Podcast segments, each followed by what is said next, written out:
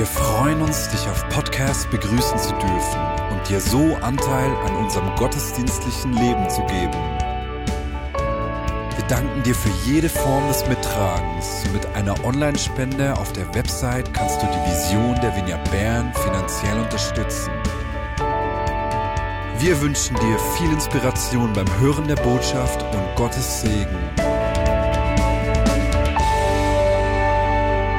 Deswegen werde ich auch über eine der Geschichten sprechen, äh, die dieses letzte Mal von Jesus aufnehmen.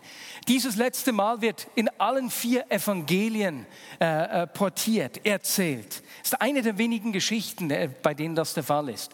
Die ganze Szene spielt sich natürlich am letzten Abend von Jesus, am Abend, an dem er verhaftet wird. Gleichzeitig ist es auch der erste Tag des Festes der ungesäuerten Brote.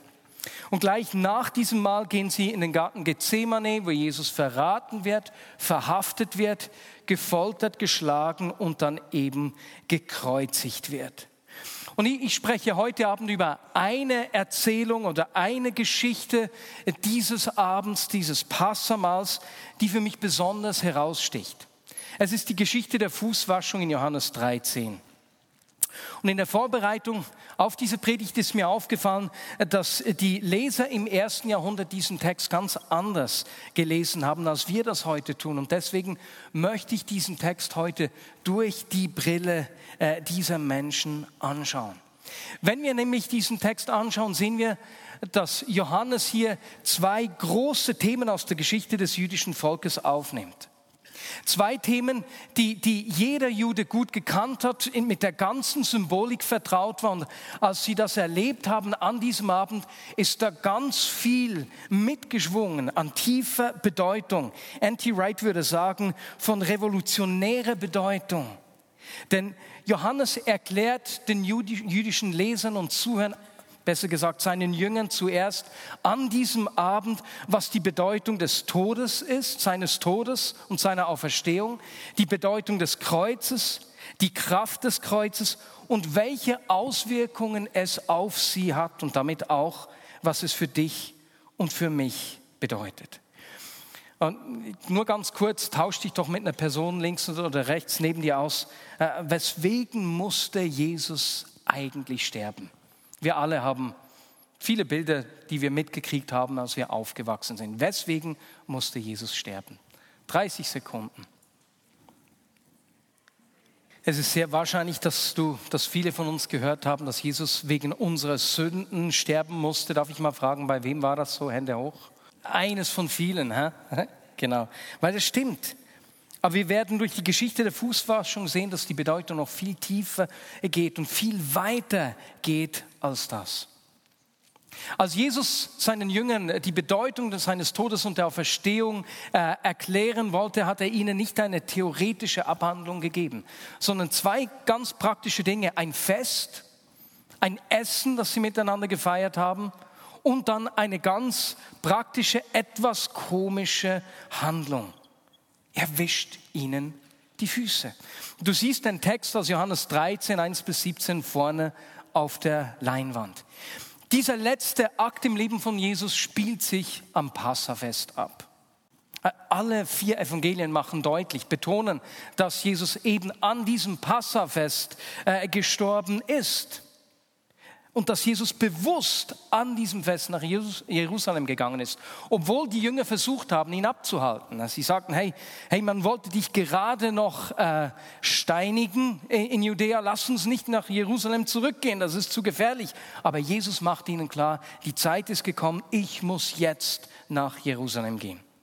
Nun, wenn es beim, äh, beim Tod und der Auferstehung einfach um, um Vergebung der Sünden gehen würde, da, dann hätte es noch andere Feste, an die Jesus, äh, an, bei denen Jesus nach Jerusalem hätte gehen können. Beispielsweise Yom Kippur, das Fest, das die Juden nächsten Dienstag feiern, den Versöhnungstag. Jesus, Vergebung der Sünden, Versöhnungstag, das passt doch optimal. Das wäre doch die perfekte Bühne. Siehst du das nicht? Nein, Jesus wählt bewusst das Passafest. Und er, er, er setzt damit die Bühne auf, die den Juden ganz viele Hinweise gibt, was es bedeutet. Denn an diesem Fest feiern die Juden noch heute Jahr für Jahr die Befreiung aus der Sklaverei. Sie erinnern sich, dass ihre Vorfahren in der Sklaverei in Ägypten gelebt haben. Sie erinnern sich, wie Gott den Pharao besiegt hat und das Volk in die Freiheit geführt hat. Sie kennen die Symbolik in und auswendig. Und den jüdischen Lesern ist klar, das Volk konnte nur aus der Sklaverei rauskommen, weil Gott die große böse Macht, den Pharao, der sie unterdrückt hat, der sie ausgenutzt hat und gequält hat, ermordet hat, indem Gott ihn besiegt hat. Und die Propheten von Jesaja haben vorausgesagt, dass wieder so ein Exodus kommt dass wieder so eine Zeit der Befreiung kommt, dass das nochmals geschehen wird und dass das Reich Gottes dann aufgerichtet wird, wenn das Böse überwunden wird. Und so nimmt Johannes in der Geschichte der Fußwaschung diesen Gedanken auf. Und er schreibt, wir sehen das ganz am Anfang, dass der Ankläger Satan in Hebräisch Judas bereits dazu verleitet hat, Jesus zu verraten und ihn an seine Feinde auszuliefern. Na, wie der Pharao, der aufgestanden ist, diese Befreiung nicht zulassen wollte. Die Funktion von Satan ist genau diese, Menschen zu verwehren, Menschen anzuklagen und zu zerstören. Und wenn wir hier die Geschichte der Fußwaschung anschauen, die uns da geschildert wird, dann ist Judas nicht einfach nur eine Versuchung auf den Leim gegangen. Nein, er wird selbst die Person, die die Werke des Anklägers ausführt. Er wird die Verkörperung des Satan. Und die Geschichte, die damit transportiert wird, was den Hörern klar wird, wenn Jesus seinen Tod und seine Auferstehung als Exodus-Geschichte, als Exodus-Story erzählt, dann wird jetzt der ultimative Pharao besiegt, der die Welt gefangen hat. Der Herrscher dieser Welt ist besiegt und Jesus ist Herr und König. Das ist die erste Message, die Jesus den Lesern durch die Exodus-Story gibt. Aber das ist nicht alles. Die Geschichte vom Exodus trägt eine zweite Botschaft mit sich. Eine Botschaft, die mit der Berufung äh, des Volkes Israel zu tun hat. Als Mose vor den Pharao tritt, fordert er ihn auf und sagt, lass uns in die Wüste ziehen als ganzes Volk. Wir wollen Gott anbeten gehen. Und ich weiß nicht, wie es dir geht, wenn du äh, diese, diesen Text liest. Ich habe immer wieder gedacht, nun ja genau, als ganzes Volk anbeten gehen in die Wüste. Schlaumeier Mose. Das ist doch nur ein sehr durchsichtiger Vorwand, um abzuhauen. Es ist ja logisch, äh, dass der Pharao das Volk nicht ziehen lässt. Hast du auch schon so gedacht? Äh, diese Gedanken sind mir regelmäßig gekommen, als ich diese Stelle gelesen habe. Aber das wäre ein Widerspruch zum Rest der Geschichte. Wenn wir nämlich weiterlesen, sehen wir, dass es beim Exodus um viel mehr als nur die Befreiung von Israel aus der Sklaverei geht. Es gibt einen Bezug zur Schöpfungsgeschichte hier. Die beiden Geschichten, die Exodus-Geschichte und die Schöpfungsgeschichte sind eng miteinander verbunden. Wir sehen nämlich in der Schöpfung, dass Himmel und Erde eng miteinander verbunden sind, verschlungen. Und durch den Sündenfall ist diese Verbindung gerissen. Doch dann erwählt sich Gott ein Volk, äh, in dessen Mitte er wohnen will. Und als er sie nun in die Wüste führt, kommen sie zum Berg Sinai, wo, wo Gott äh, Mose begegnet und ihm äh, die Stiftshütte zeigt, die er bauen soll. Und als sie als Volk diese Stiftshütte bauen, wird sie von der Herrlichkeit Gottes erfüllt. Seine Gegenwart kommt, erfüllt sie so, dass Mose nicht darin arbeiten kann. Und einmal mehr ist diese Verbindung von Himmel und Erde da, wiederhergestellt. Sie sind das Volk der Gegenwart Gottes. Das ist die zweite Message, die sie hören. Und dieses Zusammenkommen vom Himmel und Erde sehen wir auch in der Fußwaschungsstory, in der Geschichte der Fußwaschung. Wo sehen wir das? Johannes hat seine, sein Evangelium mit der Aussage begonnen, dass am Anfang das Wort war, das Wort war bei Gott und Gott war das Wort und dann wurde das Wort Fleisch. Und Johannes 13, diese Stelle hier ist der Beginn des zweiten Teils des Johannesevangeliums. Und an diesem Ort sehen wir äh, die Fußwaschung als gleichnishafte Darstellung der gleichen Aussage. So sieht es aus, wenn das, äh, wenn das Wort Fleisch wird. Er kommt ihnen nahe, in ihre Situation hinein. Er wäscht ihnen die Füße. Und sie werden so der Ort der Gegenwart Gottes. Und dadurch, dass er sein Obergewand auszieht, sich niederkniet und ihnen die Füße wäscht, zeigt er ihnen das ganze Ausmaß seiner Liebe.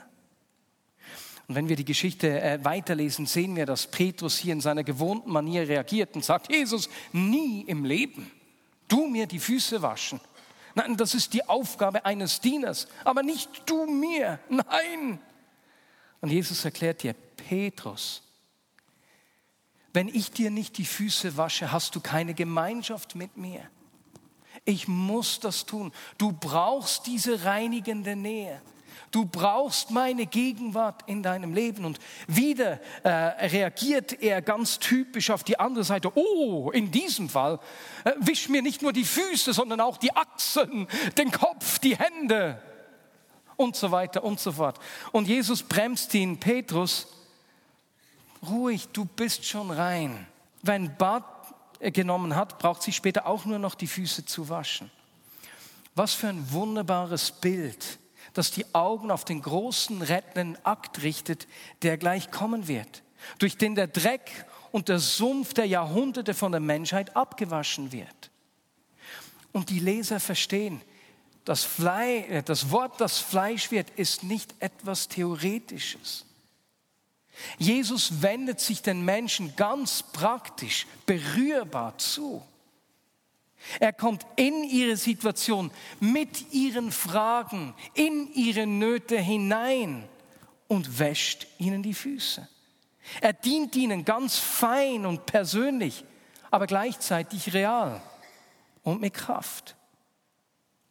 Und indem er sich den Menschen zuwendet, werden sie wieder das Volk seiner Gegenwart. Und wegen dieser Gegenwart hat das Volk Israel das verheißene Land erhalten. Das ist die zweite Message, die die Leser hören. Wow, wir sind wieder das Volk, in dessen Mitte Gott lebt. Seine spürbare Gegenwart. Aber das ist noch nicht alles.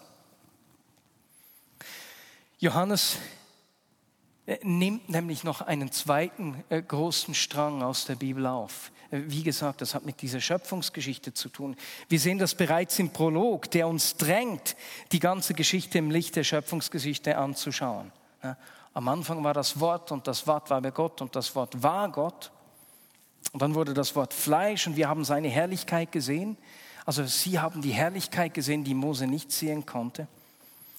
Und da müssen wir uns kurz Gedanken, äh, müssen wir diese Geschichte kurz im, im Lichte der Schöpfungsgeschichte anschauen. Wenn Menschen im ersten Jahrhundert die, die ersten beiden Bücher der Bibel gelesen haben, Genesis 1, nicht Bücher, Kapitel, Entschuldigung, Genesis 1 und 2, dann sahen sie diese Kapitel als eine Beschreibung des perfekten Tempels, eben der Ort, wo Himmel und Erde miteinander verbunden sind, eng verschlungen. Und die sieben Tage der Schöpfung entsprechen den sieben Schritten des Baus des Tempels. Und am Ende, am sechsten Tag, schafft äh, man das Bild, das letzte Element, das in den Tempel gegeben wird, das Ebenbild ne, des Gottes, durch das der Rest der Schöpfung den Schöpfer sieht und anbeten kann. Das Ebenbild, durch das der Schöpfer in seiner Schöpfung sichtbar wird. Und so sagt 1. Mose 1, dass Gott am sechsten Tag den Menschen in seinem Ebenbild geschaffen hat und dass er durch ihn in der Welt wirkt. Mit diesem Wissen gehen wir zurück ins Johannesevangelium.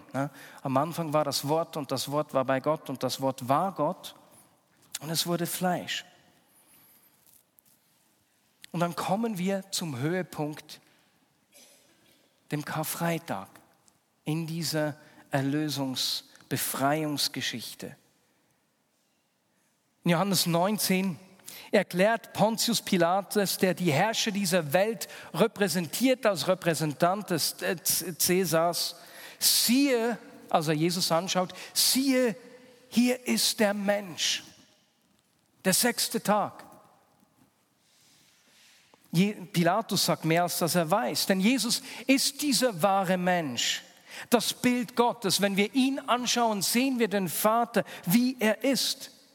Durch ihn ist der Vater gegenwärtig und macht sich selbst sichtbar und seine Absichten. Und dann, als Jesus am Kreuz ist und die Dunkelheit versucht, das Licht zu erlöschen. Schlussendlich, da hören wir in Johannes 19, 30 nochmals so ein Echo aus der Schöpfungsgeschichte. Als Jesus nämlich am Kreuz sagt, es ist vollbracht. Die Arbeit ist vollbracht am sechsten Tag. Gehen wir nochmals in Genesis zurück. Am sechsten Tage schafft Gott den Menschen. Er vollendet die Schöpfung und was macht er am siebten Tag? Er ruht.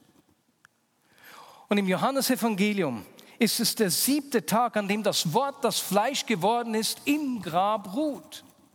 Und es ist Johannes ganz wichtig, dass die Leser verstehen, am achten Tag, am ersten Tag der neuen Woche ist Jesus auferstanden. Es ist der erste Tag der neuen Woche, als Maria Magdalena zum Grab kommt und sieht, dass es leer ist. Sie entdeckt, dass die neue Schöpfung begonnen hat und sie verwechselt den Gärtner mit Jesus. Was, was Johannes hier macht, ist, er schreibt eine neue Schöpfungsgeschichte. Er sagt, diese neue Schöpfung hat begonnen, in der Himmel und Erde unwiderruflich verbunden sind. Der Tod von Jesus steht am Anfang dieser neuen Schöpfung. Am Kreuz beginnt die Revolution, die die Welt verändert. Es ist die Quelle, von der Ströme des lebendigen Wassers in die ganze Welt hineinfließen, um Menschen zu erfrischen und zu erneuern. Das ist die Geschichte, die Johannes hier erzählt. Es ist die Geschichte des Exodus und es ist eine Schöpfungsgeschichte. Wer ist in der Schöpfung nach dem Bild Gottes erschaffen? Wir Menschen. Und während die Ebenbildlichkeit beim Sündenball verschüttet worden ist, hat Jesus sie durch seinen Tod und seine Auferstehung wiederhergestellt. Und deswegen bindet Jesus sich in der Geschichte der Fußwaschung das Gewand wieder um und erklärt den Jüngern, tut einander, was ich für euch getan habe. Führt es weiter. Das weist uns bereits auf den Auftrag hin, den Jesus seinen Nachfolgern in Johannes 20 gibt. Wie der Vater mich gesandt hat, so sende ich nun euch. Das Wort wurde Fleisch. Jesus, der erste Mensch der neuen Schöpfung, der neue Adam, hat uns gezeigt, was es heißt. Dienend, hingehen in jede Situation. Dieser Sieg Gottes über den ultimativen Pharao wird sichtbar gemacht, indem er sich den Menschen zuwendet, sich verschenkt und er sagt, macht ihr das Gleiche, ihr, die Teil der neuen Schöpfung geworden seid. Unser Privileg ist es, sein Ebenbild sichtbar zu machen. Wenn wir uns der Leitung des Heiligen Geistes zuwenden und wir das Wort Fleisch werden lassen, wenn wir uns Menschen verschenken, wenn wir uns in unmögliche Situationen hineinbegeben, um Menschen Freiheit zu bringen und damit das ganze Ausmaß der Liebe Gottes sichtbar machen. Weißt du, was das heißt? Du bist die Hoffnung. Du bist die Hoffnung. Und mit der Auferstehung von Jesus wurde klar, dass am Karfreitag etwas geschehen ist, das den Lauf der Geschichte ein für allemal verändert hat. Jesus hat die Macht des Bösen äh, besiegt und entwaffnet. Du bist den Mächten und Kräften dieser Welt nicht einfach ausgeliefert. Zweitens, die Nachfolger von Jesus sind wieder zum Volk seiner Gegenwart geworden. Das ist unser Privileg. Und drittens, als Gottes Ebenbild sind sie, die selbst verändert worden sind, in die Realisierung mit hineinbezogen. Sie sind es, die seine Liebe, sein Werk, seinen Sieg sichtbar machen. Tut einander, was ich euch getan habe. Das ist die Message, die Johannes hier erzählt. Und ja, Jesus ist am Kreuz auch für unsere Sünden gestorben. Aber die Story vom Kreuz und der Auferstehung ist größer. Sünde ist ein Problem. Aber nicht, weil Gott verärgert wäre, wenn wir irgendeinen äh, äh, Kodex nicht äh, einhalten, sondern vielmehr, weil Sünde Auswirkungen hat im Licht auf diese drei Punkte. Erstens, in der Bibel ist Sünde die Auswirkung von einem größeren Problem, nämlich falscher Anbetung. Dass wir nicht die, die Gegend als Volk der Gegenwart Gottes leben und ihn anbeten, sondern uns der Schöpfung zuwenden und beginnen, andere Dinge anzubeten. Und deswegen Gott nicht mehr in unserem Mittelpunkt ist, sondern andere Dinge in den Mittelpunkt rücken. Und wir werden, wir umarmen nicht Volk seiner Gegenwart zu sein. Das ist das erste Problem. Das zweite Problem ist, dass dort, wo wir Sünde in unserem Leben stehen lassen und unsere eigenen Wege gehen und tun, was wir wollen, werden wir ein verzerrtes Bild, ein verzerrtes Ebenbild des Wesen Gottes abgeben. Wenn ich lüge, werde ich nicht ihn repräsentieren, weil Gott nicht lügt. Wenn ich Groll und Ärger in meinem Herzen stehen lasse, werde ich ihn nicht repräsentieren, denn er vergibt, er ist geduldig. Wenn ich zuerst an mich denke, werde ich ihn nicht repräsentieren, denn Gott ist nicht auf seinen eigenen Vorteil bedacht.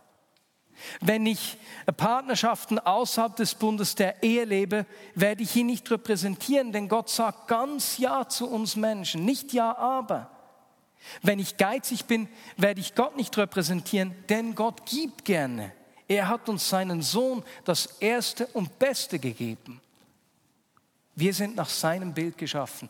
Unsere Aufgabe ist es, ihn zu repräsentieren, sein Ebenbild zu sein. Das ist die zweite Auswirkung der Sünde. Und es gibt noch eine dritte, die mit dem ersten zu tun hat. Wenn wir der Sünde Raum geben und sie in unserem Leben stehen lassen, geben wir Mächten und Gewalten Kraft und Autorität, die eigentlich besiegt sind. Mächte und Gewalten, die in unserem Leben niemals diesen Platz, diesen Einfluss haben sollen. Und deswegen hat Jesus zu Petrus gesagt, lass dir von mir die Füße waschen. Lass dich vom Schmutz befreien. Denn die Mächte und Gewalten sind besiegt. Und damit hat die Tür geöffnet, dass wir frei werden können, Träger seiner Gegenwart sind, die ihn in der Schöpfung repräsentieren.